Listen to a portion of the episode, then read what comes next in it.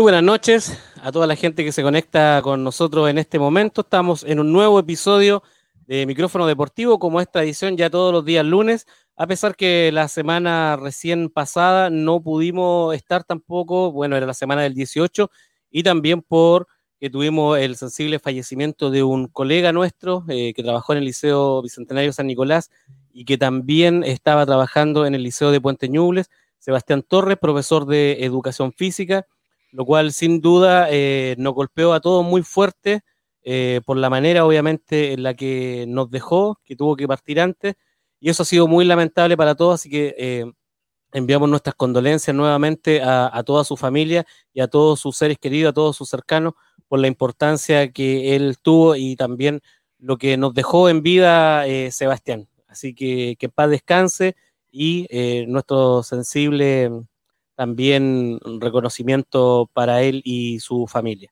Y también durante este 18 tuvimos eh, otra pérdida muy importante, eh, Sergio Saavedra, también del Liceo Bicentenario, alumno, en donde murió también trágicamente en, un accidente, en donde fue atropellado.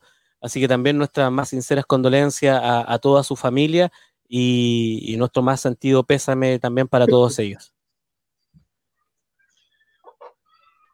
Bueno, muchachos, eh, estamos ya con nuestro invitado acá en pantalla. No lo quisimos dejar en backstage.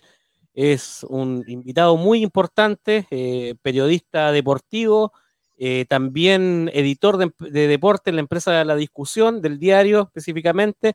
Y hoy día vamos a hablar con él sobre la importancia que tiene eh, el deporte escolar y cómo también la prensa lo ha ido abordando durante todo este tiempo, no solamente a nivel local, sino que a nivel nacional y cómo esto va repercutiendo en todos los deportistas que son de esta edad, que son súper importantes porque es la proyección que tenemos para los deportistas a futuro. Y para eso primero vamos a saludar a nuestro panelista, profesor y entrenador de atletismo, don Alexis Quiroga. ¿Cómo está Alexis? Hola, hola Eliot, ¿cómo están? Hola Pablo, hola Rodrigo. Que un gusto tenerte acá en nuestro programa. Así que vamos a intentar de hacerlo de la eh, forma más profesional posible. Nosotros somos periodistas. Eh, yo creo que al terminar de esto nos puedes hacer una crítica constructiva para seguir mejorando, amigo mío. Exactamente, muchas gracias Alexi. Qué, qué bueno que dijo eso, porque a veces nos pueden criticar de las preguntas, cómo abordamos esto. No somos periodistas, pero acá tenemos un periodista que sin duda igual nos ha ido enseñando en todo este tiempo. Y también tenemos a nuestro eh, colega panelista, profesor de educación física, atleta de la VB o ex VB. Ya vamos a ver ahí cómo está el contrato. Don Pablo Eades, ¿cómo está Pablo? Hola, hola muchachos, eh, todo bien por acá, gracias. Aquí con ganas de extrujar hoy nuevamente nuestro, a nuestro invitado, que nos enseña un poquito de cómo se hace esto. Así que Eh, a darle más. Exactamente, es eh, una profesión bastante difícil para nosotros, oficio, mm. y hoy día nos va a comentar muchas cosas importantes, como lo adelantábamos al principio, de la importancia que tiene el deporte escolar y cómo los medios de comunicación lo, han, lo han ido abordando. Pero primero, Rodrigo, eh, me imagino que ya ha estado entrevistado, ¿qué se siente estar al otro lado de la vereda, siempre entrevistando usted y hoy día eh, siendo el entrevistado? Buenas noches, Rodrigo, ¿cómo estás? Buenas noches, Elliot, Alexis, Pablo, gracias por la invitación. Eh, contento de estar con ustedes, los felicito principalmente por la iniciativa. Más allá que usted haga la aclaración que son periodistas, es importante que se genere en el marco de esta pandemia este tipo de instancias, estos conversatorios, porque vamos mm. sumando opiniones, más allá de lo que la labor periodística, vamos sumando opiniones de gente que conoce de deporte y eso es lo que engrandece, digamos, este tipo de espacios, ¿no? Que gente pueda también aportar desde su tribuna, no necesariamente periodística, sino también desde su tribuna conocimiento del área para ir acrecentando el conocimiento y ir generando una plataforma que cada vez chorree más información a la gente que gusta el deporte y quiere adentrarse en este mundo. Fíjate que la pregunta que me hace la venía pensando cuando venía manejando rumbo a la casa y dije, eh, oye, ¿hace cuánto tiempo que, eh, claro, estoy acostumbrado a estar en la otra vereda? Hace algún tiempo, un mes atrás, participé de una charla para alumnos de primero y segundo año de periodismo en la UFRO, la, mi alma mater eh, universitaria, la Universidad de la Frontera en Temuco, y, y, fue una experiencia muy linda porque, claro, uno está acostumbrado a estar en la vereda contraria entrevistando distintas fuentes, claro, y ahora estoy en la posición contraria, pero venía dándole vuelta a la misma pregunta y claro, o sea, me, igual me gusta eh, eh, eh, compartir lo, lo, lo, que, lo poco o lo, o, lo harto que uno puede saber en estos casi 20 años de trayectoria, pero, pero lo importante es contribuir porque tanto eh, tenemos algo en común todos nosotros, que, que quemamos esta, esta esfera de la sociedad que es el deporte y, quiero partir diciendo que quien no sienta pasión por, lo, por el deporte, mejor que no se adentra a este mundo. Sea, te, tiene que, te tiene que hacer vibrar el deporte, te tiene que hacer, digamos, eh, explotar las emociones, creo yo, creo yo, eh, para adentrarte en este mundo que es tan maravilloso. Exactamente, Rodrigo, un mundo totalmente a veces diferente porque tiene que ver mucho también con la, emocionalidad, donde a veces no está este autocontrol de, las emociones y eso también eh, es lo que lo hace diferente a otros trabajos, a otras situaciones que de repente a uno mismo lo llevan a, comentar más que nada desde la guata, como se dice, que desde... Mm, mentalmente como uno debería cognitivamente haberlo pensado, dar una buena respuesta, pero a veces nos pasa eso. Y sobre todo a veces nos ocurre, no sé, nosotros escuchamos tu relato, el guerrero del gol, y también como te eh, desborda la pasión en ese momento, es súper importante. Pero bueno, Rodrigo, em, partamos con esto, con las preguntas que te queremos hacer para poder eh, abordar un poquito más el tema y nosotros también saber más y que la gente que nos ve eh, pueda entender cuál es la importancia que tiene en los medios de comunicación, en, los deportistas escolares, cómo influye en ellos de manera positiva, de manera negativa. Eh, tú que lo has visto ya durante estos 20 años que llevas trabajando en, en la discusión, pero llevas mucho más tiempo también trabajando. Eh, sí, eh, bueno, partamos de la base que, el periodismo tiene un, rol social fundamental en la sociedad. Mm, el periodismo debe transformarse en una herramienta que permita ser el puente entre eh, la sociedad y la información que emana de distintas esferas. En el caso del periodismo deportivo, yo siento que el deporte escolar Em, y, creo que es fundamental que los medios también lo asuman, debe transformarse en un espacio de difusión permanente en los medios. Ha costado mucho, sobre todo los medios capitalinos, donde generalmente el fútbol tiene un protagonismo que responde también a criterio económico, y eso hay que decirlo con todas sus letras, y pasa no solamente eh, acá en Chile, pasa en todo el mundo. El fútbol es una industria millonaria que genera muchos recursos y quizás contra eso muy poco se puede hacer, porque los medios también dependen de, de la torta publicitaria y hay que mover la industria. Sin embargo, eh, haciendo esa salvedad, yo creo que es esencial, esencial en la cultura deportiva de un país eh, introducir en la agenda periodística los otros deportes o lo, llamado también hoy día por los medios como el polideportivo. Y yo desde que asumí en el diario La Discusión, eh, paralelamente sí como periodista corresponsal del diario Mercurio y trabajé durante mucho tiempo, no solamente despachando el devenir de Ñublense cuando estaba en primera o en la primera vez, sino que también contribuyendo para el suplemento de deporte escolar, que fueron los primeros suplementos deportivos escolares que salieron a nivel nacional y que lo configuró el diario El Mercurio. Y desde ahí también fui entendiendo la importancia que reviste para generar cultura deportiva de que en, la, en los espacios deportivos se le dé una importante cabida al deporte escolar. Y no solamente al deporte escolar, sino que a sus verdaderos protagonistas, que son los deportistas. Yo creo que es esencial porque generamos una cultura deportiva que no está centrada solamente en el fútbol. Dos, generamos también conciencia sobre el aspecto humano que involucra el desarrollo deportivo a temprana edad en los jóvenes y toda su contribución, que es, eh, multidimensional a nivel psicológico, a nivel físico, a nivel eh, emocional. Entonces, hoy día el deporte escolar creo yo que debe ser en la agenda de los medios em, un, aspecto fundamental a desarrollar, porque nos permite eh, posicionar, darle visibilidad no solamente a la historia deportiva de los deportistas, sino a la tremenda historia humana que hay detrás de los deportistas. Yo personalmente, cuando desarrollo y cuando comencé a instalar el deporte escolar como un tema importante en el de la discusión y también en el programa de Dimensión Deportiva, lo veía más allá que eh, los niños que hacen deporte tienen mejor salud, los niños que hacen deporte saben trabajar en equipo, desarrollan un liderazgo distinto, tienen capacidad de resiliencia, tienen capacidad de lucha, tienen capacidad para trabajar en equipo y ponerse meta. Entonces, los beneficios que tiene el deporte, específicamente el deporte escolar, que por lo demás es la base del alto rendimiento, son múltiples y los medios de comunicación tienen que abrir los ojos y poner ahí en primera línea al deporte escolar. Perfecto, Alexis. Eh, qué interesante lo que dice Rodrigo, porque, bueno, yo ya igual llevo un, tiempo ya eh, en esto de los deportes escolar, eh, van pasando los años y uno está volviendo más viejo, parece. Y, y hace 8 o 10 años atrás no sucedía esto tan seguido, o sea, de que había tanta difusión al deporte escolar. Siempre uno compraba el diario y, y, veíamos las noticias de Ñublen y una que otra cosa del tenis o, del, o de un rally, cosas así. Y hoy en día es impresionante cómo, cómo ha ido avanzando y sobre todo eh, la discusión y a través también de, tu trabajo, cómo ha, sido potenciando a los deportistas de Ñuble. Entonces, eso, eso también quiero recalcar ahí, subrayar que, que, también es gracias a tu trabajo que tú has potenciado la, figura deportiva de, de, todos estos especialistas en el deporte, ya sea, por ejemplo, eh, con Catalina Bravo, con Valentina Clavería, con Juan José, con La Sara, con eh, Sebastián Navea y, muchos más. Eh, cosa que hay deportes que no se nombran mucho y hoy en día Sebastián Navea está en Brasil entrenando y con mucha prensa, hoy en día está Ñuble entero pendiente de lo que también está haciendo él y eso yo creo que también es parte del trabajo eh, profesional que tú estás haciendo.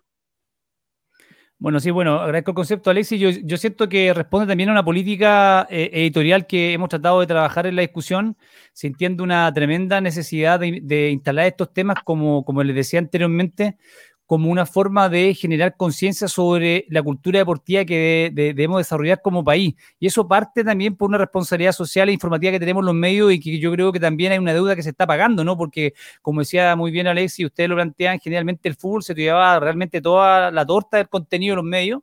Hoy día se ha, abierto, se ha ido rompiendo un poco eh, eh, ese, ese estigma, ¿no? De los medios futbolizados y hoy día también, particularmente en la discusión, ha intentado siempre darle eh, cabida muy fuerte a los otros deportes sentado también en sus protagonistas, insisto, porque a sus protagonistas le hace deportistas, técnicos, los padres que están dentro del esfuerzo diario, silencioso y sacrificado los deportistas, y, fíjate que también nos hemos transformado sin querer queriendo en una especie de inyección anímica para los deportistas, porque yo he hablado con varios técnicos, me dicen, Rodrigo, qué bueno que, que, que, entrevistaste a este atleta, sabes que andaba bajoneado porque no logró una marca, fíjate que hace tiempo que no clasifica, pero esa entrevista, esa nota que salió lo motivó y hoy día está con más ganas que nunca de entrenar, se siente tomado en cuenta, se siente, se, siente que él es importante dentro de la cultura deportiva de, de la región de Ñuble. Entonces, el medio de comunicación indirectamente también va contribuyendo a esta cadena virtuosa donde está el trabajo del entrenador, donde está el trabajo del deportista, donde está el sacrificio y las postergaciones tanto el deportista como la familia y, también con su granito de arena contribuye el medio de comunicación para cerrar este círculo virtuoso que tiene un, resultado no solamente a nivel competitivo, porque ese joven deportista que hoy día hace deporte escolar y que practica cualquier disciplina, mañana independiente que llegue al alto rendimiento, seguramente, seguramente va a ser un líder positivo en la sociedad, porque eh, eh, se ha impregnado los valores que quizás ninguna otra disciplina o ninguna otra esfera de la sociedad te entrega, como es la deportiva. Exactamente, Pablo. Bueno, dentro de la misma línea que dice el profesor Alexis, claro, se ha visto un gran trabajo con el tema de la difusión deportiva, diferentes deportistas, y a mí me gustaría igual celebrar el tema de, la primera vez que yo fui entrevistado, me acuerdo por usted, no, creo que se acuerde, fue por el tema de la del Nacional Paralímpico. O sea, a mí esa instancia creo que me llenó bastante. El simple hecho de, ver cómo la, la, relevancia que se le da como medio a los atletas paralímpicos, que dentro de este país que cada día está siendo más inclusivo, es una labor pero completamente necesaria. Y creo que se cumple demasiado bien el rol vuestro eh, dentro del, tema deportivo. Sí, lo que dice Pablo muy cierto. Eh, y también yo creo que, bueno, cuando uno hace memoria y, va instalando estas temáticas, también responden no solamente, yo lo confieso abiertamente, a una política editorial como medio, sino también a una inquietud personal.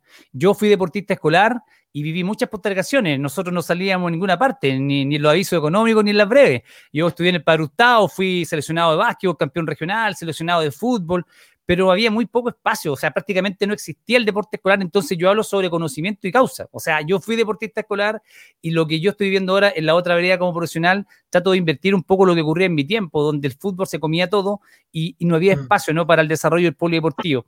Por lo demás, yo insisto, y las autoridades que lo entiendan, eh, a mí me molesta mucho que las autoridades muchas veces aparezcan para la foto, aparezcan eh, levantando banderas de lucha por el deporte, pero yo me pregunto, realmente, y le pregunto a la gente que pueda ver el programa, eh, ¿cuántas de esas autoridades realmente saben de deporte? ¿Cuántas realmente esas autoridades le interesa verdaderamente el deporte con la mano en el corazón? ¿O, entran en este mundo buscando votos, buscando figuración mediática? Entonces hay que cambiar un poco ese, paradigma y que la gente que esté o quiera contribuir al deporte tenga un grado de conocimiento o tenga un grado de interés por aprender para luego transformarse en un elemento colaborativo. ¿Por qué? Porque yo insisto, el deporte muchas veces mirado como el patio trasero de la sociedad chilena, como diciendo, ah, a mí me ha pasado, de repente dice Rodrigo, ah, es que este es periodista deportivo, ah, es que este hace deporte, o sea, es como, hay una mirada peyorativa, pero hoy día en la pandemia no hemos dado cuenta que, en el, en, que el deporte, la cultura, las artes, la música, las letras se han transformado en la principal válvula de escape de la sociedad mundial. O sea, ahora las autoridades se están dando cuenta que ese patio trasero que, con el cual fue rotulado por muchos años el deporte o, que cobraba relevancia cuando venían las elecciones o cobraban relevancia cuando había un favor de por medio, hoy día eh, se están dando cuenta eh, que el deporte tiene que tener la, importancia y la relevancia que merece la sociedad por todos los efectos positivos que tiene de manera integral, el desarrollo integral de un, de un alumno tiene que ser el deporte o la, o la actividad física, que es muy distinta, lo podemos discutir, porque también se ha instalado esa discusión que está el deporte competitivo, hacer deporte o hacer actividad física. Tú caminas en la cuadra y estás haciendo actividad física. Hoy día estamos todos cuarentenados y podríamos discutir eso más adelante con respecto a estos permisos semanales que están eh, pidiendo los protagonistas del deporte, pero yo insisto que el deporte tiene que cobrar relevancia en la sociedad, mm, tiene que dejar de ser el patio trasero de nuestra sociedad, y en eso creo que nosotros como medio estamos contribuyendo, dándole siempre una tribuna importante a los deportistas de distintas disciplinas y a sus historias que son ejemplo de vida. Eh, exactamente, tienes toda la razón, Rodrigo. Hay mucha, mucha discusión con sobre, eh, sobre eso, con el deporte, sobre todo competitivo a nivel escolar, que muchas veces se dice que no debiera ser, que tiene que ser eh, todo formativo, pero ya llega una, edad en que tienen que competir porque también es parte de lo cotidiano la competencia, generar esas habilidades blandas que te entrega el deporte. Y sin duda que más que la actividad física, sí te lo va entregando el deporte competitivo y eso también muchas veces la gente no lo, no lo entiende o no lo ve. Eh, y también vemos muchas veces a, los mismos padres que castigan a los hijos con algo que le hace muy bien, que es el deporte, entonces te quedas en la casa porque no cumpliste con las tareas, siendo que eso mismo eh, ayuda a oxigenar el cerebro, genera un, montón de, hormonas también que te ayudan a, poder sobrellevar el día a día, podríamos decir. Entonces son cosas muy importantes que entrega el, el deporte, pero también, Rodrigo, dentro de estos 20 años que tú llevas en la discusión, ¿qué, es lo que te ha tocado ver o, cómo te ha visto, te ha tocado a ti ver cómo se han levantado algunos deportistas que a través de los medios de comunicación, específicamente en la, en la discusión, cómo desde partieron desde abajo y hoy en día están eh, ahí arriba y que la prensa eh, en esto ha sido muy importante y fundamental para su desarrollo? Bueno, yo creo que eso e, e, es uno de los privilegios que tiene uno como periodista y después de tanto tiempo trabajando en un medio y viendo, eh, eh, eh, siguiendo la trayectoria de un deportista. Por ejemplo, te voy a dar el dato, Tomás Barrio. Yo todavía recuerdo la primera nota que se le hizo a Tomás Barrio, que cuando tenía nueve, diez años llegó al diario acompañado de su padre, Marcelo Barrio, eh, eximio tenista también y buen futbolista. ¿eh? Jugamos una vez en contra y los dos como centro delantero, un gol por lado en todo caso. Y, ahí estuvo eh, Marcelo Barrio y me dijo, oye, Rodrigo, mi hijo, el Tommy, todavía me acuerdo, tenía nueve, diez años, necesitamos que pueda salir en el diario, en un torneo regional, sub 10 me acuerdo, sub 10. Claro, entonces después uno va siguiendo, claro, primero está la, la, la, la, actitud del periodista de decir, bueno, eh, si este chico está ganando, tiene 10 años, está ganando en el regional, aquí puede haber una historia, o sea, aquí hay, hay un talento que puede explotar. Entonces, claro, uno empieza a hacerle seguimiento y, empieza a, darle tribuna a, Tomás Barrio y hoy día ve, siguiendo toda su línea de desarrollo, que hoy día es el tenista que es, pero no porque esto haya sido explosivamente rápido en los últimos años, o sea, hay un trabajo inmenso de cuando tenía 9 años y su padre le construyó una cancha allá camino a Cato con inversión de su bolsillo en su casa para que entrenara todos los días. Después se fue a Concepción, al Parque Ecuador y siguió su carrera. Eh, uno piensa en Sebastián Navé, entonces yo le hice una nota, imagínate, 20 años atrás, por lo menos 12 años atrás le hice la primera nota, cuando recién comenzó a, dar sus primeros golpes en el tatami y despuntaba para talento. Entonces, uno igual se siente, a mí me pone muy contento ver que deportistas que entrevisté cuando balbucean sus primeras palabras ante un medio, hoy día son deportistas casi de alto rendimiento y, están representando en Chile, en el caso de Sebastián Navea, Tomás Barrio, que son los de, alto rendimiento, eh, a uno lo pone muy orgulloso. Y, pongo estos dos ejemplos porque particularmente los comencé entrevistando cuando eran muy chicos, cuando no los conocía nadie, cuando nadie apostaba por ellos, ¿ah? Cuando nadie apostaba por ellos. Yo creo que esa es la gracia también que tiene el periodismo, darle visibilidad a los deportistas cuando nadie cree en ellos, cuando nadie cree en ellos, cuando nadie los conoce. Y cuando ya comienzan a disputar, aparecen las polillas. Aparecen las polillas eh, para aparecer en la foto o cuando ganan una medalla. Pero eso a mí, yo creo que cuando uno ve esa explosión de los deportistas, yo digo, bueno, la Vega está bien hecha y esa es la principal satisfacción de poder haber contribuido en esta cadena de desarrollo de un deportista, al menos con una plataforma de difusión que lo hizo más visible ante la gente que hoy día lo está apoyando, ante las empresas que también se fijan en, el posicionamiento mediático y el impacto que tiene a nivel de marketing los deportistas, tanto en los medios tradicionales como en las redes sociales. Exactamente. Alexis. Exacto. Eh, ahora, abarcando un poquito más general, Rodrigo, eh, me gusta siempre hacer preguntas eh, que de repente miedo. Ah. mira, mira, Rodrigo, si, si yo, yo te veo como un especialista en el deporte, un hombre muy entendido y, tiene, y que tiene una, una opinión y una voz propia ante la región de Ñuble, ¿ya?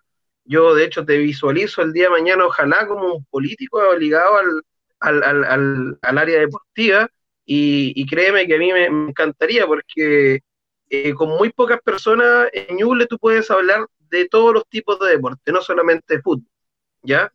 Y aquí va mi pregunta, o sea, me, gustaría saber eh, cómo tú ves eh, el deporte en Ñuble, cómo ha, progresado desde que pasamos desde Bio Bio a la región de Ñuble en, las distintas áreas de, deportivas. Mira, yo creo que ha habido una, ha habido una evolución, yo creo que ha habido un crecimiento, falta todavía, ha, habido, ha, ido creciendo el deporte, eso es una, es una verdad. Ha habido también un desarrollo de infraestructura que, está marcado, por ejemplo, por la generación del estadio atlético, que es una fuente permanente de, eh, para forjar buenos atletas. Antes no había nada, hoy día ya se avanza. Tenemos una, una pista atlética, un estadio atlético que en tiempo, mucho tiempo atrás hubiese sido impensado, se crecido la infraestructura en distintos ámbitos. Queda mucho por hacer, pero ¿sabes lo que me, abre mal el sentido de esperanza e ilusión, Alexis? Es que eh, eh, tiene talento. Ñuble tiene talento.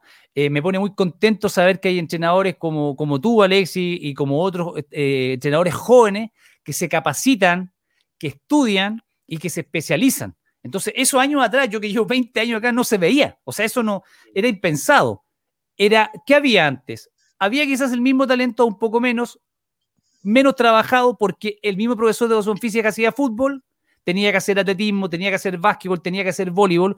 Hoy día se ha crecido en la especialización de las disciplinas con técnicos que están capacitados, formados, y eso está dando sus frutos porque tenemos especialización por disciplina con entrenadores focalizados, capacitados en el área, que trabajan con deportistas con mejor infraestructura, que tiene el talento, pero ahora con mejor infraestructura, con técnicos capacitados, obviamente a que hay un crecimiento. Ahora, a eso hay que sumarle, creo yo, una inyección de recursos que no solamente responda a una política donde se busca la alianza entre el público y privado. Quizás uno espera que con mayor fuerza haya, haya una inversión estatal en los deportes y en los deportistas, por lo mismo que yo planteaba al comienzo, porque creo que si bien se ha avanzado, yo sigo creyendo que el deporte aún no alcanza en nuestra sociedad el estatus que merece, el estatus que merece por los beneficios transversales que tiene. O sea, cuando los políticos entiendan eso, cuando el Estado entienda eso, quizá vamos a dar un salto cualitativo, sobre todo a nivel internacional. Insisto, porque en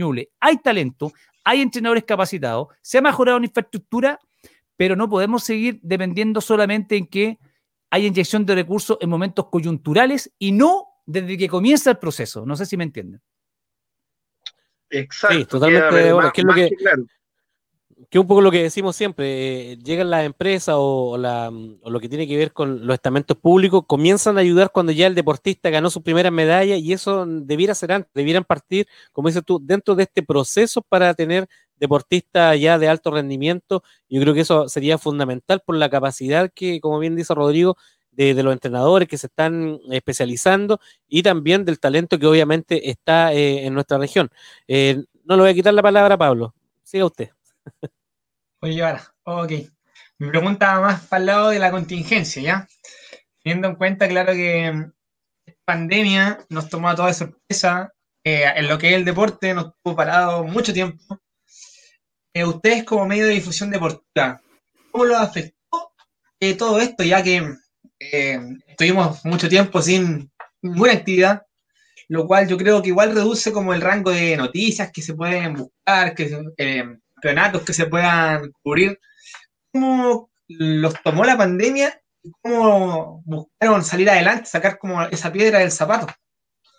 Mira, buena pregunta la que hace Pablo porque tiene que ver con el ejercicio periodístico. Yo tengo una opinión muy particular que contrasta con otros colegas que ejercen la profesión y ejercen eh, este, este periodismo del área deportiva en todo el mundo. He participado en algunos congresos y hablábamos con periodistas de Perú, de México, Estados Unidos y decían, chuta, ahora con la pandemia, ¿qué vamos a cubrir? Eh, ¿Qué, qué, eventos vamos a cubrir si no hay eventos?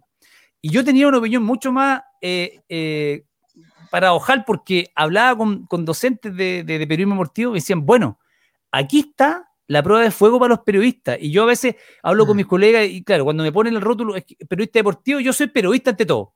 Yo soy periodista. Entonces, hago periodismo deportivo porque ha sido la, la, especialidad que elegí, pero ante todo soy periodista. Entonces, yo siento que los periodistas tienen que dejar de pensar que la noticia es un hecho, que la noticia es el evento, que la noticia es el acontecimiento. No. En la universidad un profesor, nunca me voy a olvidar, me dijo, Rodrigo, la noticia es el texto, la noticia es la historia. E historia y texto y buenas historias van a ver siempre si tú tienes la capacidad creativa y el olfato para buscarlas. Independiente que haya un acontecimiento importante, independiente que un atleta se cuelgue una medalla de oro y sea campeón latinoamericano. Eso es lo coyuntural, lo noticioso, lo que golpea.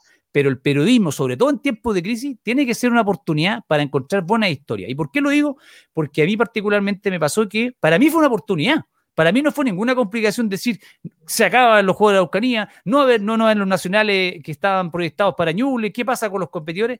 Fíjate que le dimos la vuelta y empezamos a encontrar tremendas historias humanas. Si los deportistas no son marcas solamente, no son medallas, no son entrenamiento full, son seres humanos que sienten, que, que, que, que tienen historias detrás, que tienen padres que sacan la cresta para que sean deportistas, que tienen mm. abuelitas que, están postradas. Entonces, yo fui profundizando en ese aspecto. Y fíjate que debería ser un nicho de, de, de, profundización informativa permanente en los medios deportivos y no quedarnos solamente con la marca, no solamente quedarnos con la medalla que ganó eh, Eriza en Argentina, no quedarse solamente con el logro de Alexis Quiroga, porque detrás de Alexis Quiroga hay una historia humana. Entonces, insisto, eh, particularmente te respondo desde el punto de vista informativo, para mí, lejos de transformarse en una, en una, en una complicación, se me eh, lo, lo, abordé como una oportunidad para contar todas esas historias que muchas veces la contingencia y, y, lo rápido que es el periodismo deportivo con las marcas, los campeonatos, los logros, las metas, los desafíos de deportistas pasan, pasan colados. ¿no? Uno no tiene espacio en el momento de reflexionar y decir, bueno, sea, aquí hay una otra historia, hay una historia muy potente. Entonces, contestando tu pregunta, lejos de ser una complicación, para nosotros se transformó en una tremenda oportunidad para poner y darle visibilidad a otra historia que tienen que ver con los deportistas, pero que no tenían su espacio para poder contarla. Mm. Ya, Rodrigo, claro. y en ese, en ese sentido, eh, ¿alguna historia de algún deportista que te haya marcado durante todo este tiempo que lleva eh, en el periodismo? Mira, fíjate que hay una historia que incluso eh, me pasó hace muchos años y, y, me marcó a fuego. Se las voy a contar porque incluso fue tomada como referente de un magíster que se hizo de la Universidad de Concepción, esa nota que hice hace aproximadamente dos años en la discusión hay un fenómeno que el periodismo se llama el serendipity, cuando tú te mandan a reportear un hecho y vas camino a reportar eso y te encuentras con otro acontecimiento o con otra historia que vuelca todo el objetivo inicial y dicen, no, no, no, aquí está la historia. Lo que iba a reportear pasó a segundo plano, chao, esta es la historia. Entonces, me mandaron a, a reportear hace 12 años un campeonato nacional de tenis que se iba a realizar aquí en el, en el, en el Club Palermo. Llegó el fotógrafo íbamos entrando al club de tenis, que hay que decir por lo demás que por más que se intente masificar, siempre sus principales protagonistas también tienen un corte elitista, si eso hay que decirlo. Entonces yo voy llegando ahí a Palermo y voy ingresando, nos detuvimos con la camioneta con el chofer y el fotógrafo y, y miro hacia mi izquierda y en el antiguo frontón, cerca del sector donde están las canchas de pádel ahora, veo un niño eh, raqueteando contra el muro. Y el, y el frontón era como parte, una parte como aledaña al club, pero siempre como externa. O sea, uno podía ir a raquetear ahí, pero claro, te sentías como no dentro del club. O sea, ahí podías jugar en el muro y quédate tranquilo, porque aquí en el club no juegan los que pagan. Po. Entonces, yo voy entrando y veo un niño que está raqueteando, muy humilde. Y lo veo raqueteando contra el muro con una. Eh, con el trozo de madera donde su vieja cortaba la carne. No era una raqueta. Era una, era una improvisada raqueta de madera. Y me acerco y el niño tenía sus zapatillas rotas, me acuerdo. Eh, y estaba jugando con, con, esta improvisada de madera que en el, fondo era la madera donde la mamá picaba la carne. Y yo me acerco y le pregunto, se llamaba Diego, no recuerdo el apellido, y me dice, Diego, ¿y tú dónde vi? Y me apunta con el futuro, no, yo vivo ahí, me dice. Y era una media agua que ya se caía, que vivía al frente. Imagínate, imagínate el contraste, vivía al frente del club de tenis, donde seguramente llegaba gente de muchos recursos.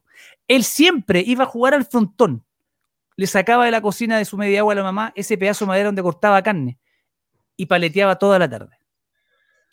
Y a mí me, me, me, me, conmovió tanto ese momento de decir, de darme cuenta que había un niño que llevaba quizás meses viviendo al frente del club de tenis, desarrollando un talento, teniendo un hambre por querer jugar en una cancha de arcilla y nadie lo vio. Nadie fue capaz de mirar y decir, ese niño Jeff todos los días viene a jugar al frontón. Viene a jugar todos los días al frontón con el pedazo de madera donde la mamá corta la carne. Nos, yo dije, perdón la palabra, a la cresta del torneo. Eh, llamé al fotógrafo, le hicimos una, eh, le, pedí si podíamos hacer una entrevista con su historia y la historia del otro día de la discusión fue el niño del frontón. Eso fue, el niño del frontón. Fue tanto el impacto a nivel emocional que generó esa entrevista humana con su historia de vida. Fuimos a su casa, la mamá era una señora muy humilde con cuatro hijos, un padre sin trabajo, vivían como ocho personas en total con una tía y otros familiares en un espacio de no más de 20 metros. Entonces, fue tan impactante esa historia que al otro día de la publicación, cuando los medios escritos eran más potentes porque no estaban todavía el desarrollo de Internet en las redes sociales, que se sumaron muchas empresas privadas al otro día, no las voy a nombrar porque no pagan, ¿cierto?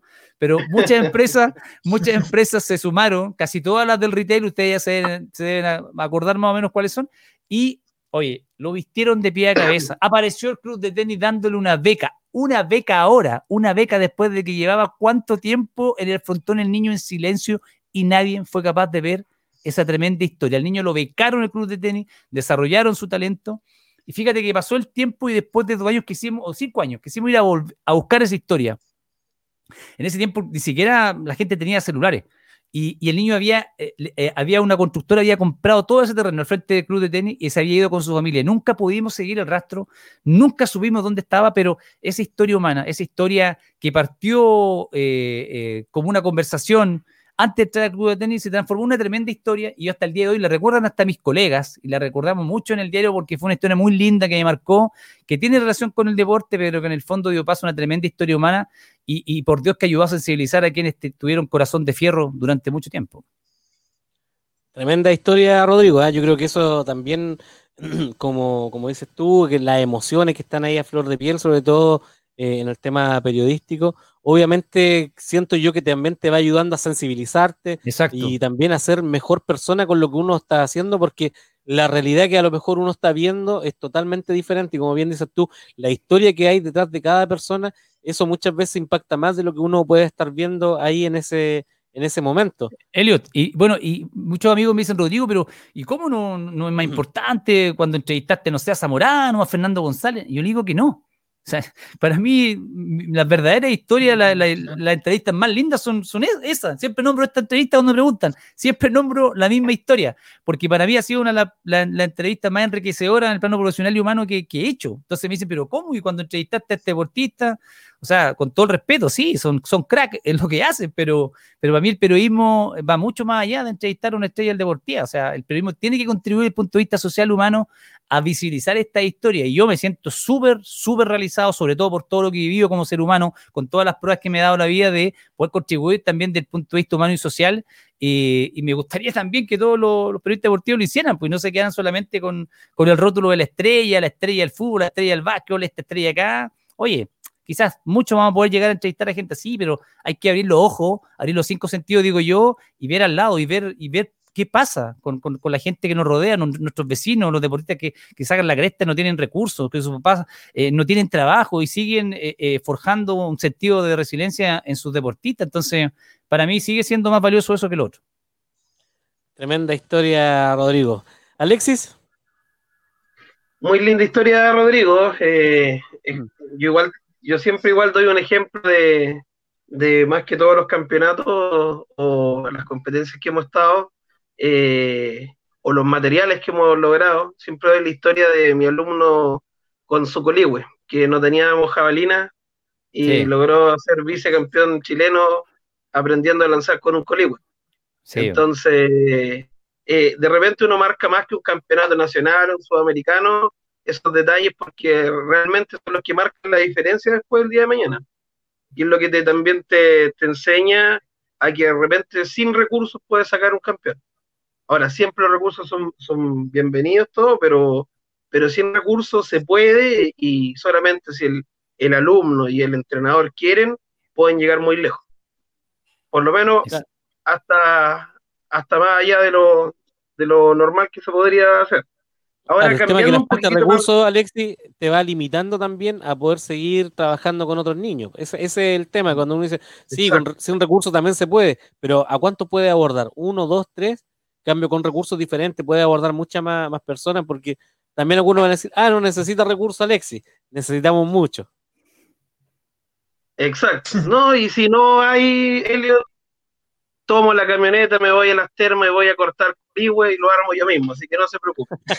campeones, campeones para ñuble vamos a seguir teniendo, no hay problema. Eso, eso es proactividad. Exacto. Eh, eh, cambiando un poquito más de tema, Rodrigo, eh, me gustaría saber, como ya una opinión más personal tuya del deporte ñuble, y me gustaría saber, aparte del fútbol, porque yo sé que tú eres el guerrero del gol, eh, y créeme que si yo trajera a mi hijo al lado, grita el gol, al igual que tú, que rojo, rojo, rojo, rojo. Vemos los partidos juntos, en familia, eh, junto a mi papá, mi papá lo grita igual que tú. Entonces ya se está volviendo una, una tradición esto de gritar el rojo, rojo, rojo. Y, aprovecho de decirte que, bueno, dentro de los primeros partidos, la, emoción, eh, creo que te lo comenté, eh, dentro de la publicación que casi me hiciste llorar porque fue con, un sentimiento que yo creo que ese sentimiento es, netamente que se aflora del corazón, salió del alma y eso, eso se rescata y eso transmitir eso es yo creo que es lo importante. Una cosa es decirlo, pero otra es transmitir ese sentimiento y que pueda llegar a las demás personas, yo creo que eso es lo máximo. y te lo digo como hincha, como auditor también. Así que gracias por, por seguir transmitiendo así, Rodrigo. Y eh, mi pregunta, me voy a poner a llorar. Eh, Rodrigo, eh, me gustaría saber cuál de todos estos deportes, aparte del fútbol claramente, tú crees que es más atractivo para el periodismo ñublencino. Oh, buena pregunta, me tira Alexio. Está difícil. Eh, está difícil. Es que mira, fíjate. Hay que buscarse por algún lado. mira, eh, yo, yo soy frontal. Mira, eh, yo te voy a hablar de mi óptica. como periodista que practiqué varios deportes, porque fui deportista seleccionado, entonces me, a mí particularmente, aparte del fútbol, fui seleccionado de básquetbol. El básquetbol me, me gusta mucho el básquetbol. Eh, es, el, es, un deporte de transiciones rápidas, muy emocionante, que se juega bajo techo, a gimnasio lleno. Transmití la Di Mayor muchos años en el sur, imagínate, relaté como cuatro años la Di Mayor. Eh, y uno echa de menos el básquetbol. Siento que si, si estuviera vivo con un equipo competitivo, creo que tiene su público, tiene su nicho encuentro, me gusta a mí mucho el atletismo, pero yo siento que hay que hacer una pega, ahí tenemos toda una pega pendiente de cómo logramos de que el atletismo, siendo tan bonito, con pruebas tan emocionantes, quizás cómo hacemos para que la gente se empape y vaya a, los estadios atléticos. O sea, a, hacer de esto mm. un show, un espectáculo, un espectáculo vendible que congregue masas. Porque a mí particularmente me gusta mucho y ustedes habrán dado cuenta que por eso le damos también mucha cobertura, ¿no? Porque, porque tuve, tuve la oportunidad y siento que tuve el privilegio de estudiar en el Padre Hurtado donde practiqué muchos deportes. Eh, hice atletismo, hice 100 metros planos, 200 metros planos. Eh, era parte de tu formación. Tenías que hacer varias disciplinas, ir a competir por el colegio. Fui a competir en atletismo, pero ya me dediqué después, ya en un nivel mucho más competitivo alto, a lo que era el básquetbol y el fútbol. Ahí seleccionado competitivo de buen nivel. Si tú me preguntas a mí, yo me la juego por los medios que eh, con el básquetbol y con el atletismo. Yo creo que son dos disciplinas que son muy atractivas para los medios y que yo siento que el público debería valorar mucho más yendo a los eventos que se realizan con respecto a estas dos disciplinas, porque para mí eh, eh, mezclan eh, capacidad técnica, emoción, adrenalina, eh, trabajo no solamente individual en algunas pruebas, sino trabajo en equipo. Y yo creo que son las dos disciplinas, creo yo, que acá en, la región de Ñuble, los medios de comunicación, siento que sienten un grado de atracción por ellas, no solamente por los logros, sino por, lo, por el detalle que yo le estoy dando, que, tienen todos los condimentos para, que, para generar un, un clic en el espectador para que vaya a disfrutar de su evento. Exacto, yo creo, Rodrigo, que que parte de, cómo podríamos cambiar esto de, que la gente vaya al estadio, vaya a, ver las competencias. Yo saco siempre el ejemplo de, los campeonatos interescolares en Santiago, donde los campeonatos se llenan el Estadio Nacional. Eh, cada colegio lleva mil, dos mil o tres mil personas solamente a alentar a sus colegios. O sea, aparte que hay 200 atletas compitiendo dentro de ese fin de semana, eh, hay 2.000 personas en la grada de cada colegio apoyando a sus compañeros. Entonces yo, yo creo, y el otro día lo conversamos un poco con Elliot en nuestras conversaciones de repente de fin de semana vía celular, ya que no podemos estar, ya no podemos estar de forma presencial, pero eh, yo creo que hay que darle un sentido de pertenencia al deporte, eh, en este caso al atletismo, o al deporte en general. Y yo creo que también tiene que partir ese sentido de pertenencia a través del área escolar. Si en el colegio no inculcamos el, deporte, ¿cierto? Eh, no inculcamos eh, esta, eh, esta base, no, no vamos a poder lograr lo que el día de mañana, que los chicos tengan esta cultura deportiva. Entonces, yo creo que parte, y aprovechamos a mandarle un, mensaje a todos los colegios, a todos los directores que ojalá no, nos escucharan, a los jefes de departamento de educación de, la región de Ñuble, ya sea de Chillano, de la de, la, de otra eh, provincia, ¿cierto? Que invierten un poco más, reforzamos el mensaje, invierten un poco más en el deporte, que los directores inculquen el deporte, que los profesores, nuestros colegas, eh, eh, piconeen ahí, que estén ahí hinchando, ¿cierto? a los directores para que eh, saquemos el deporte adelante. Créeme que así me ha a mí, Rodrigo.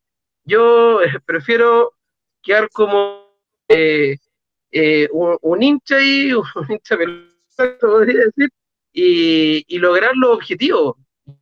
Esto molesto, estoy ahí, ahí hinchando, hinchando, pero hasta aquí hemos sacado varias cosas. Entonces yo creo que si los profesores todos tuvieran esa motivación, perfectamente podríamos llevar barras de, distintos, de distintas comunas.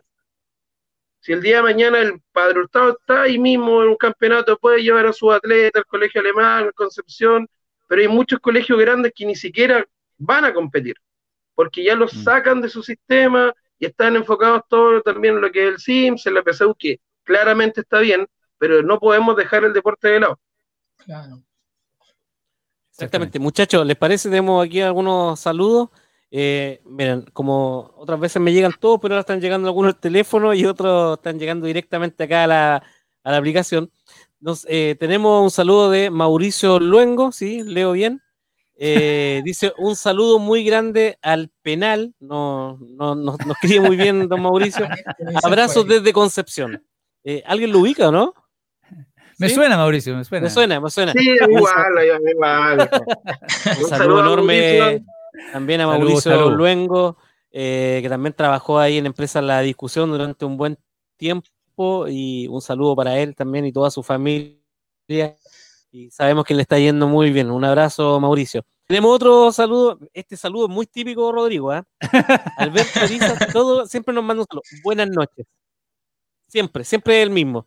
No, ha cambiado mucho. Súper expresivo. Andrés Gutiérrez Toro Sí, súper expresivo. Andrés Gutiérrez Toro dice, nada más que agradecimientos para Rodrigo Voces Pedraza, el hombre que le abrió las puertas al patín carrera en la difusión de nuestra disciplina en la región. ¿Qué te parece eso, Rodrigo?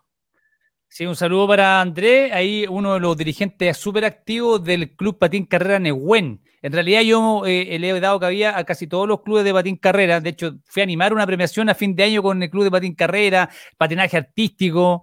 La verdad es que me he paseado por varios eventos finales de fin de año y he conocido el esfuerzo en primer plano de los dirigentes de, particularmente los deportes sobre ruedas. Eh, la Cata Flores, que vino a hacer también un, seminario acá a la Casa del Deporte, una, la goleadora, la Marcenita, gran referente de, del hockey patín, que por el demás muchachos está quedando fuera de, Santiago 2023. impresentable el, hockey patín, que uno es uno de los deportes colectivos que le ha dado eh, títulos mundiales, el título mundial el primer título mundial lo dio el hockey patín con las marcianitas, está quedando fuera del, próximo Panamericano de Santiago y están luchando por ahí porque, para que se incluya dentro de los 39 disciplinas que contempla el torneo. Exactamente. Eso, cosas que pasan en Chile nomás. Eh, Camila Deporte de Radio Camila también nos está viendo y escuchando. Saludos a todos quienes aman esta pasión. Feliz Día del Trabajador Radial. Bueno, también se nos adelantó ahí también. Queríamos al final también hacerle eh, un homenaje a todos los trabajadores radiales con, lo importante que es su labor y con todo lo que han ido informando, sobre todo en esta situación de crisis, que nosotros también lo vemos ahí con, Jorge Hernán Quijada, el hombre que está siempre ahí eh, de mil batallas, como le dice Rodrigo, en las calles y afortunadamente sanito para seguir reporteando. Y tenemos otro saludo, Claudio Triviño, lo siguen harto, don Rodrigo, ¿ah?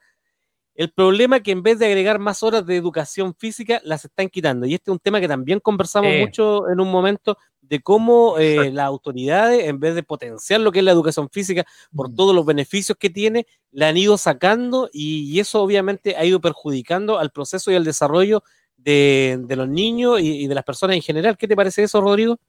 Sí, es que volvemos al, tema que plantea en un comienzo, a mitad de la entrevista, cuando hablaba que las autoridades tienen que tomar conciencia. Yo no sé si no lo hacen porque no saben, porque tienen pésimos asesores o porque se meten en este mundo solamente por una por un cargo político, pero no con conocimiento. Entonces, eh, me parece una aberración. O sea, en su momento, cuando habló de cortar las horas de educación física, cuando se le sigue restando, cuando sacan la educación cívica, sacan el deporte, acortan las horas de historia, em, y, se olvidan que el, tanto el deporte, la cultura, la música parten, son parte fundamental del desarrollo integral. Yo creo que la autores saben lo que significa integral, si no, lo mandamos a leer la radio, pero eh, yo siento que eh, falta que entiendan que el deporte es fundamental en el desarrollo integral de todos los chilenos, no solamente de los estudiantes de la región de Ñuble. Entonces, claro, cuando se toman medidas como esa, me parecen aberrantes, o sea, aberrantes, eh, sin evidencia informativa ni científica, y después nos vemos que se empiezan a dar vuelta a carnero cuando nos encontramos con pandemias que ocurren cada 100 años y se dan cuenta en el camino por evidencia científica que imagínate que se comprobó en un reciente estudio que el 40% de la mortalidad que tiene el virus COVID-19 se genera fundamentalmente en pacientes, ese 40% que tienen enfermedades de base, hace hipertensión, eh, diabetes, por citar alguna. ¿Y cómo se puede evitar precisamente esas enfermedades de base, que son la otra pandemia que, a la que nos vamos a ver enfrentados cuando ojalá aparezca la vacuna y se termine esta primera? ¿Cómo se, ¿Cómo se evitan? Precisamente con la actividad física, con el desarrollo del deporte. Entonces, a ver, por Dios, las autoridades eh, eh, muchas veces predican una cosa y practican otra. Entonces, de una vez por todas, pongámonos serios, las autoridades entiendan que el deporte tiene que tener una relevancia fundamental en la sociedad porque debería ser el desarrollo, eh, parte fundamental del desarrollo integral de cada ciudadano. Sí, exactamente, totalmente de, acuerdo. Pablo. Siguiendo la misma línea, lo que decía el profesor Alexi el tema de que hay que inculcar en la sociedad que vayan al estadio a ver el deporte. Eh, yo creo que el tema viene de más arriba. Eh, dentro de todo lo que es campeonatos. pongo el siguiente ejemplo. Eh, uno de un campeonato España, por ejemplo, y el periodista sabe el nombre y la marca de cada atleta. Le sigue la historia. Y me acuerdo que el año pasado eh, me dediqué a ver el, Nacional de Medio Fondo. En atletismo todos corrimos el medio fondo con un número. Y resulta que el periodista de aquel entonces decía, viene el del número 164 y viene el número, sin siquiera saber el nombre, saber las marcas. Yo creo que el llamado va más arriba, que culturalmente, como país, como sociedad, no, sentimos, un valor, un alto valor por lo que es el deporte. Entonces, yo creo, ¿qué llamado podemos hacerle desde su punto de vista, teniendo en cuenta que usted tiene muy clara la película, se, sabe el tema? Quizás si lo escuchan de una persona de experiencia como usted, eh, se les va a prender el foco. Quizás sea un poquito más, más importante que lo diga quizás un profesor de educación física solamente. Es que yo, insisto en remarcar el, tema. Em, aquí tiene que haber un cambio eh, profundo de mentalidad en quienes trabajan las políticas públicas de este país. Y, en el desarrollo de políticas públicas, de una vez por todas, insisto, tiene que tener una relevancia que siento que ha crecido, pero no es suficiente eh, el, aspecto deportivo. Hay que hacer una reingeniería a nivel de, de esas políticas públicas que se forjan en el seno de un Estado que, insisto, a veces aborda el deporte como una herramienta de trampolín político o de posicionamiento político de ciertas personas que entran al mundo deportivo buscando figuración mediática para desarrollar eh, una carrera política o para tener una plataforma de explosión eh, de posicionamiento. Cuando entendamos desde el punto de vista del desarrollo del Estado que el deporte tiene que ser desarrollado, impulsar procesos por gente que sabe del área en, eh, en una estructura donde hay gente que conoce el tema, se ha preparado, vamos hacia abajo construir eh, también esta pirámide con eh, gente que va a llegar informada a aportar, porque lo dice Pablo muy cierto, uno ve también en muchos torneos y eso también pasa también por, no sé si falta cultura, sino que también falta por falta de respeto también, o sea, hay gente que llega mm. a cubrir estos eventos, no se sabe, o sea, perdón, disculpa que lo diga, pero yo, yo he ido a eventos donde me dicen, hey, hey, hey, oye, esa atleta, ¿cómo se llama? ¿De dónde? O sea, yo lo vivo, o sea, yo, yo viví eso y tengo que decir, mira, esta teta de, eh, tal club, e, esta, su, esta, su, esta es su prueba, esta es su prueba. con el martillo no le va a pegar a alguien.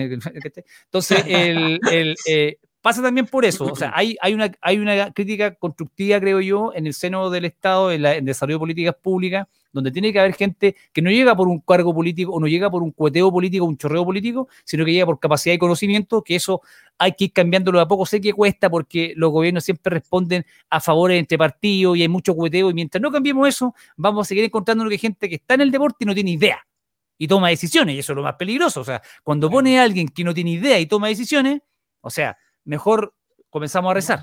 Entonces, entonces, eso hay que cambiarlo. Y por otro lado, también, la crítica también, eh, recojo el guante para los medios, de, tener el mínimo de rigurosidad periodística y profesional para abordar no solamente el atletismo, sino que todas las disciplinas. Uno tiene que llegar informado y con un background informativo que te permita eh, abordar con rigurosidad y profesionalismo cualquier evento deportivo. Claramente, ha sido un, proceso bastante largo ese rollo, disculpa Alexis, en, donde mucha gente también habla del deporte, eh, el tema de la importancia y el impacto que tiene en, la salud, pero para generar ese cambio cultural tan importante, que sea un estilo de vida saludable, que el deporte esté dentro de cada familia, tiene que ver primero que en donde las comunas tengan la infraestructura para poder hacerlo, porque uno de, los mayores focos de deserción que genera el deporte o la actividad física tiene que ver con las lesiones, porque no tenemos lo, apropiado para poder hacerlo. Sumado a eso, que la gente no sabe qué zapatillas tener que comprarse, o se compran las más caras porque son las más bonitas, pero no son las adecuadas para poder hacer un trote, para poder hacer una actividad física. Y se entiende muchas veces que es solamente, como lo decíamos al principio, jugar al fútbol. Entonces, cuando nosotros vemos eh, este espectro tan grande de la actividad física y el deporte, y como bien lo señalas tú, los que toman decisiones no conocen del área, es lo más peligroso que podemos estar viendo como sociedad, porque eso va a implicar directamente en tomar decisiones eh, desafortunadas que no van a ir en el desarrollo de lo que nosotros buscamos en el deporte, que por algo todos los que estamos acá nos hemos ido perfeccionando, que antiguamente, como también lo decías tú al principio, no existía esto, pero hoy en día existe una gama de profesionales que están incursionando en el tema deportivo, que se han perfeccionado, pero muchas veces eh, uno no es que uno diga llámenme a mí, pregúntenme a mí, eh, si hay muchas personas más, pero no se le pregunta, sino que se le pregunta a la persona, ¿ya qué quiere usted? Esto, y son personas que realmente no saben y te hacen un diagnóstico sobre una situación cultural que a lo mejor no está ni siquiera existiendo. Ahora sí, Alex, quería decir eso antes que se me fuera. No, no, está, está muy bien lo que dice y, comparto lo que estás comentando, Elliot. No, sí, más que nada hacer un, paréntesis entre lo que decía Rodrigo. Eh, a mí me ha tocado leer en varias oportunidades eh, de, en el periódico, no, no en el tuyo claramente, eh, Rodrigo, pero voy a calcar una frase. El lanzamiento de la garrocha y creo que a, a, Emiliano y a mí no, no, ha, no ha dolido bastante de no saber diferenciar cuál es la, es la prueba. Ahora a lo mejor es algo muy bien técnico que a lo mejor puede pasar, pero yo creo que igual es importante que de repente eh, al hacer una nota se, se, se, informen un poquito dentro de cuáles son las especialidades para no ocurrir, o sea, para que no ocurran esos, esos baches eh, lanzamiento de la garrocha, dice usted, profesor, ¿no? lanzamiento de la garrocha. Entonces, Y no una vez, como dos, tres veces. No, no, no, es de, no, es del, no es del diario eh, de la discusión, por si acaso. No, tampoco lo vamos a comentar de dónde es. Es como anécdota ¿no? Claro. Rodrigo, pero bueno, eh, también sabemos que bueno, tú eres el conductor de Dimensión Deportiva que va de lunes a viernes a las 14 horas por la 94.7 y también vía Facebook. Panelista? donde yo soy panelista los días jueves y viernes, jueves y sábado. Eh, también, ¿cómo, ¿cómo ha ido eso influyendo hoy en día? Eh, que no solamente sale por la radio, sino que también a través de Facebook, en donde la gente puede estar opinando y, estar más cerca de, los mismos jugadores de Ñublense, de los mismos deportistas como Sebastián Navea, que son referentes en el tema deportivo. ¿Cómo crees tú que también ha ido impactando esto de eh, hacer este programa que iba por la radio, pero también ahora por redes sociales? Bueno, tiene que ver mucho con lo que plantean en un momento la consulta que me hacía Pablo Edades con respecto a cómo había impactado los medios de comunicación y particularmente la discusión de la pandemia en la hora de abordar las temáticas, considerando que se abortaron casi todos los eventos deportivos y el deporte se paralizó no solamente en Chile, sino en todo el mundo. Eh, yo insisto, para mí se transformó una gran oportunidad la pandemia porque me di cuenta de que esta crisis había que transformarla en, una, en un desierto de oportunidades. Entonces, eh, participé en un seminario internacional que dictó la Universidad de la Florida, eh, de periodismo digital con los mejores periodistas en esta materia de Sudamérica, España, México y Estados Unidos durante dos semanas. Entonces, lo que yo eh, ya eh, olfateaba producto cuando comenzó la pandemia y que en realidad lo venía ya olfateando desde antes, cuando se hablaba de la crisis de la venta del diario papel, yo vislumbré esto hace cinco años. Y, cuando la, pandemia solamente lo aceleró. Entonces, yo después de que participé en este seminario con, con mucho entendido, me di cuenta que había que dar un salto cualitativo y ser. Eh, hoy día el periodista que no es multiplataformico eh, se va a quedar debajo de la micro. O sea, es así de simple. Hoy día el periodista que no es multiplataformico se tiene, va a quedar debajo de la micro. Entonces, yo entendí rápidamente de que Dimensión Deportiva, que tiene un, nicho histórico, una, audiencia dura por 30 años y que el auditor sobre 40 años que escucha el programa desde la década del 90 y que pone la radio, nosotros teníamos que ir a capturar a otro público, al otro público que se estaba encantando del programa, pero que no escucha medios tradicionales, que no, no prende la radio para que se entienda, sino que anda con celular y, todo, y para todo usar celular en sus redes sociales para ver un programa que está en línea, para comentar. Entonces nos dimos cuenta que, y así hemos tenido una muy buena recepción, que, el programa hoy día sea, eh, y que no es excluyente, porque sigue saliendo en la radio la gente que ama la radio y que le gusta escuchar el aparato de radio, sigue escuchando el programa. Pero ese público que es nativo digital, ese público que incluso, incluso necesariamente no es menor de 30 años, pero se maneja mucho en redes sociales y está muy, mucho tiempo en redes sociales, nos puede ver en formato televisión, en formato digital y ver a los invitados, darle rostro, no solamente vos, darle rostro al invitado, eh, conocerlo más directamente, se ha transformado en, una gran oportunidad y hemos tenido una tremenda recepción. Además que las plataformas digitales bien usadas eh, bien, bien utilizadas, te permite eh, tener mayor retroalimentación en tiempo, casi, en tiempo real, casi real, con la audiencia. En la radio estaba la línea telefónica, pero acá, en estas plataformas, eh, tenemos la oportunidad de que el auditor, o sea, el seguidor o el televidente se sienta parte del programa, opinando con comentarios y parte del debate. Y eso es una ventaja comparativa que hay que saber aprovechar en, el, en la erupción que no tiene freno ya de la revolución digital. Bueno, aquí queda otro saludo. Claudio Triviño Parra dice, muchas veces nos piden la opinión a los dirigentes, pero no, no las llevan al papel, solo para decir qué opinamos. Y eso también eh, es verdad con lo que hablábamos anteriormente. Se pide la opinión, eh, pero solamente para que hacerte sentir de que eres partícipe de algo, pero finalmente no, no es tan bien tomada. Eh, muchachos, brevemente, una última pregunta antes de, antes de irnos. Alexis. Pablo. No, no, más, que pregunta, eh, Rodrigo, eh, eh, siempre yo intento sacar algo positivo de, este programa y de todos mis invitados, ¿ya?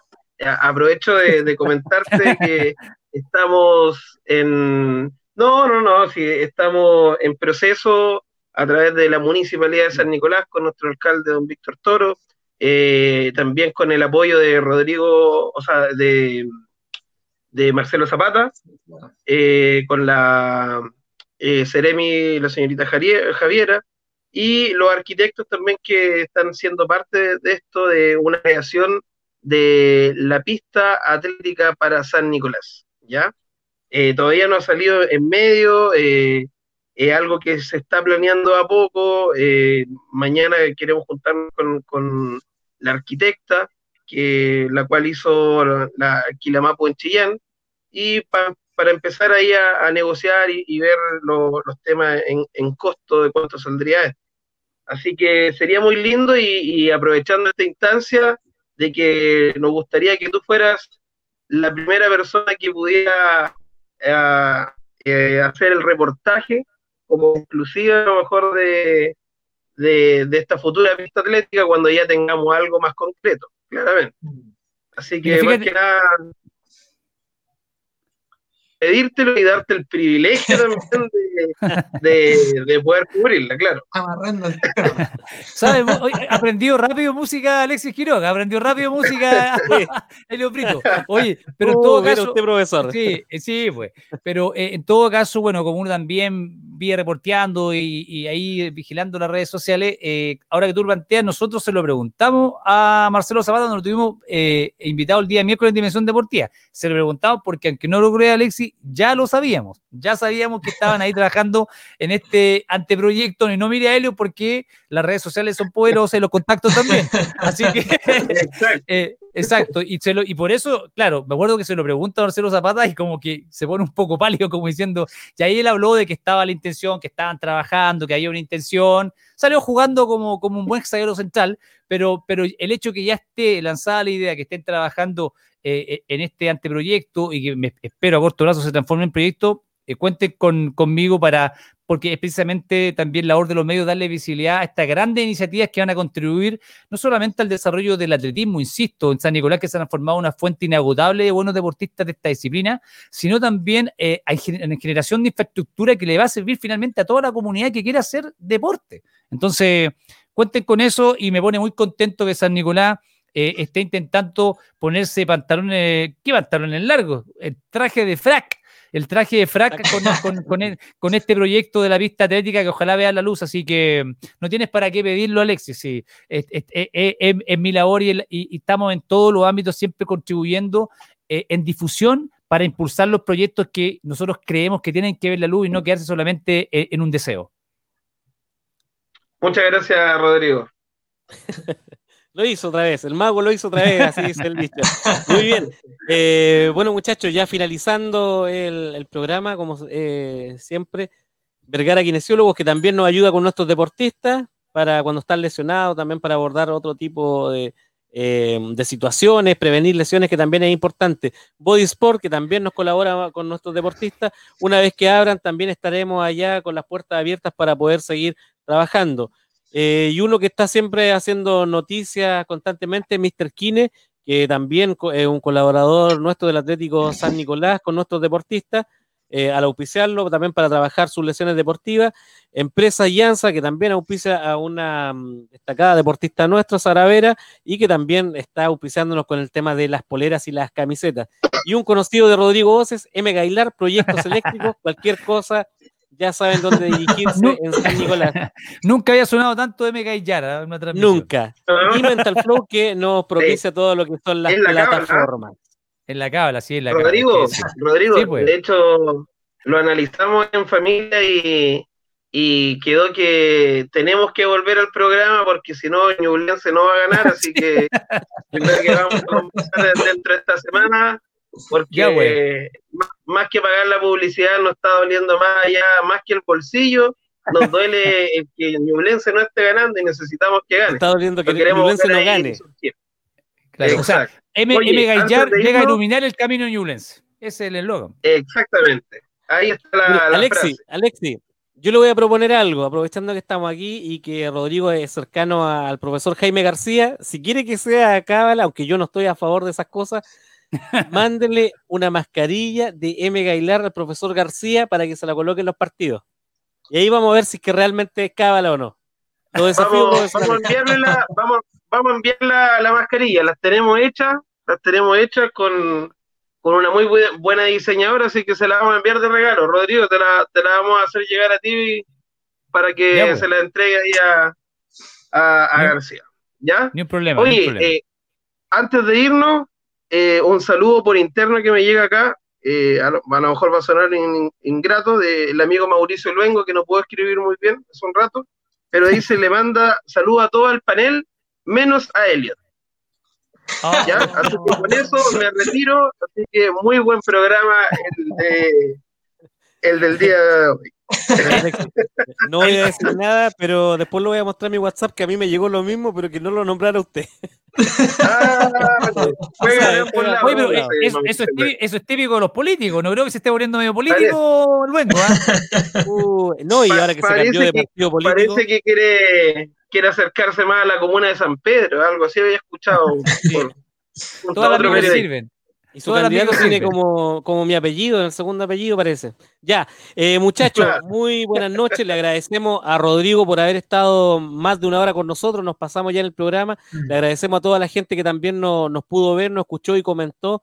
Y por supuesto, no se pierdan el próximo lunes a las 20:30 horas otro episodio de Micrófono Deportivo. Muy buenas noches. Buenas